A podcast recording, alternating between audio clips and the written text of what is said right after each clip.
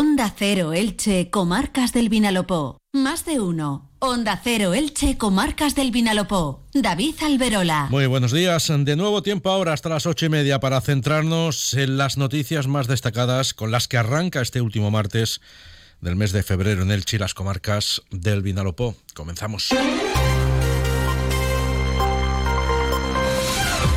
Delante tenemos una jornada en la que va a continuar el viento moderado puntualmente, con alguna racha algo fuerte, sobre todo por la mañana y en la que las temperaturas máximas van a tender al descenso. Con el viento, la sensación de frío va a ser destacable y de cara a la tarde incluso se podría registrar alguna precipitación débil de carácter puntual. Ese viento además mantiene activado el nivel de preemergencia 3, la alerta máxima por riesgo de incendios forestales. Nos lo cuenta así Jorge Miralles desde Tiempo Elche, que apunta a que la temperatura máxima va a rondar hoy los 17 grados en Elche, Crevillén y Santa Pola. ¿Se acaba tu contrato de mantenimiento del ascensor y quieres buscar un servicio mejor? Llama a Ascensores Serki. Te daremos una solución a la medida de tus necesidades. En Ascensores Serki ponemos a tu disposición un equipo de profesionales rápido y eficaz. Llama ya al teléfono 965 42 23 76 o visita serki.es. Más de uno. Onda Cero Elche, Comarcas del Vinalopó. Los trabajadores de las estaciones de la ITV de la provincia de Alicante, entre ellas las de Elche, Novelda y Villena, tienen por delante una nueva jornada de huelga. Ambas instalaciones, las tres instalaciones, como también va a ocurrir en las de Alicante y en las ubicadas en los municipios de la comarca de la Vega Baja hoy van a estar operativas con servicios mínimos. Estos están establecidos en un 40%. Los trabajadores y las trabajadoras de ese servicio público exigen a la Generalitat la equiparación de todas las condiciones laborales entre las plantillas de personal de todas las ITV de la comunidad. Dicen que las estaciones de la Inspección Técnica de Vehículos que hay en la provincia de Alicante son las que peor condiciones laborales tienen frente a otras, por ejemplo, las de la provincia de Valencia. José Javier Martínez es delegado del Sindicato Comisiones Obreras en la estación de ITV de Elche. A lo mejor uno que entra a trabajar en Valencia cobra más que yo o no trabaja los sábados, pues eso no puede ser así. Esto tendríamos que tener todas las mismas condiciones, el mismo horario, todo, la misma forma de trabajar, todo igual que eso es lo que queremos conseguir. Los sindicatos se van a concentrar durante la mañana en los accesos a las ITV y, como está siendo habitual en las últimas semanas, volverán a movilizarse el jueves. Ayer el Pleno del Ayuntamiento de Elche aprobó por unanimidad una moción planteada por el Grupo Municipal del PSOE en la que se exige a la Consellería de Industria, de la que depende la empresa pública a la que están adscritas las ITV, la adopción de las medidas eh, necesarias para zanjar el conflicto laboral en las mismas. Además, la corporación ha reclamado que en la estación de Elche se instale un lineal provisional para favorecer acabar con el colapso que sufre el servicio de ITV en la ciudad, en el que no hay fechas disponibles para citas en los próximos dos e incluso tres meses. También están movilizados los agricultores a los que ayer se sumaron los pescadores de Santa Pola. La cofradía de pescadores de la localidad fletó un autobús hasta Madrid, donde medio centenar de pescadores santapoleros participó en eh, la nueva manifestación convocada por las entidades agrarias para solicitar al Gobierno, también a la Unión Europea, cambios en sus políticas eh, que garanticen el futuro de todas las actividades del sector primario, las agrícolas, las ganaderas y las de la pesca.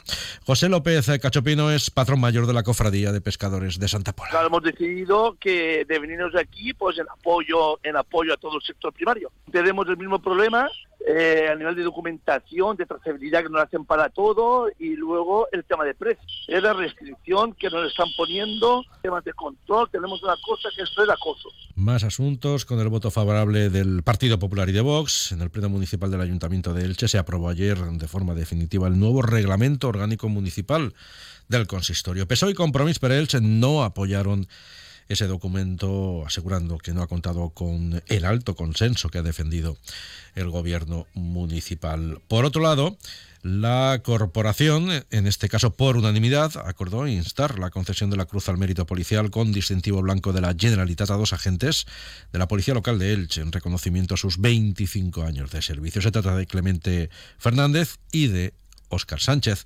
En el turno de mociones, entre otras, se aprobó una presentada por el Partido Popular en relación a la conmemoración del 8 de marzo, el Día Internacional de la Mujer, que salió adelante con los votos eh, favorables de los grupos municipales de Partido Popular y PSOE, la oposición de Vox y la abstención de Compromís Perels, que no votó a favor después de que, se, de que planteara la formación política una enmienda y no fuese aceptada.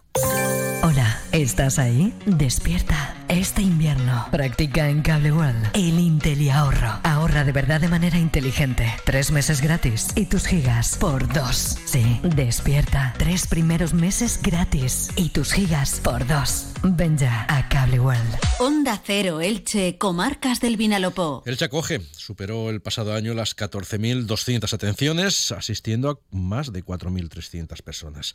Las mujeres representaron el 67% de ese total y los hombres el restante 23%. Lo recoge así la memoria de actividades de 2023 de la Fundación el Chacoge. Trini Urban es coordinadora de la entidad. Al margen de las cifras, el Chacoge trabaja con el fin de ubicar a la persona como sujeto activo de su propia experiencia migratoria, promocionando e impulsando su autonomía y desarrollo personal y social. Quiero destacar el papel decisivo del voluntariado como implicación de la sociedad civil en el proceso de transformación social. En Monforte del Cid se celebró ayer el acto institucional de conmemoración del 50 aniversario del hallazgo del toro íbero, emblema patrimonial de la localidad en la comarca del Medio Vinalopó. La escultura fue descubierta en el año 1974 y se estima que su origen se remonta a inicios del siglo V a.C.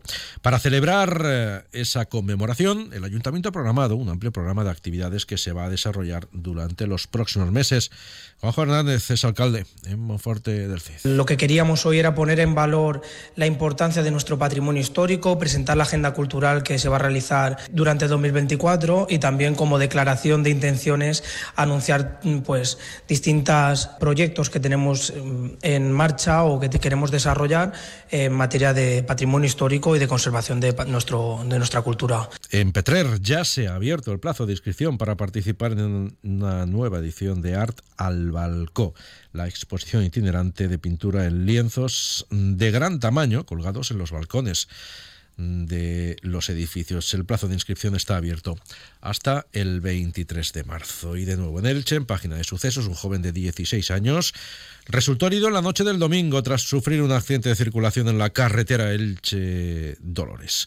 El joven perdió el control de la moto que pilotaba al verse sorprendido por el paso de un jabalí por esa vía. Más de uno. Onda Cero Elche, Comarcas del Vinalopó.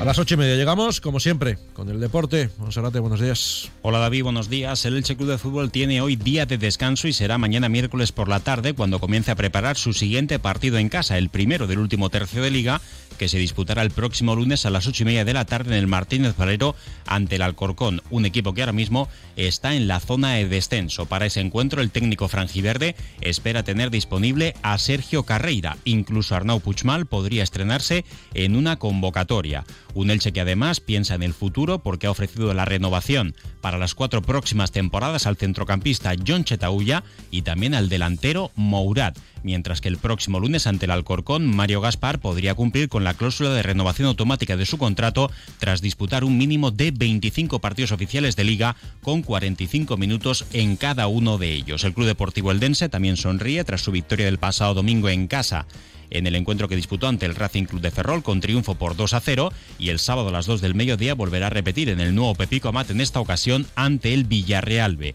que el siguiente fin de semana será el rival del Elche. Y también en otros deportes recordar que el Atico Club Balonmano Elche se mantiene como líder en solitario de la Liga Guerreras y Verdrola. Solo quedan tres jornadas de la Liga regular, luego llegará el playoff por el título y además el Elche sigue vivo en la Copa de la Reina y en la GHF European Cup. Comercial Persianera puertas, tableros, parquets, cocinas y bricolaje. Son las ocho y media.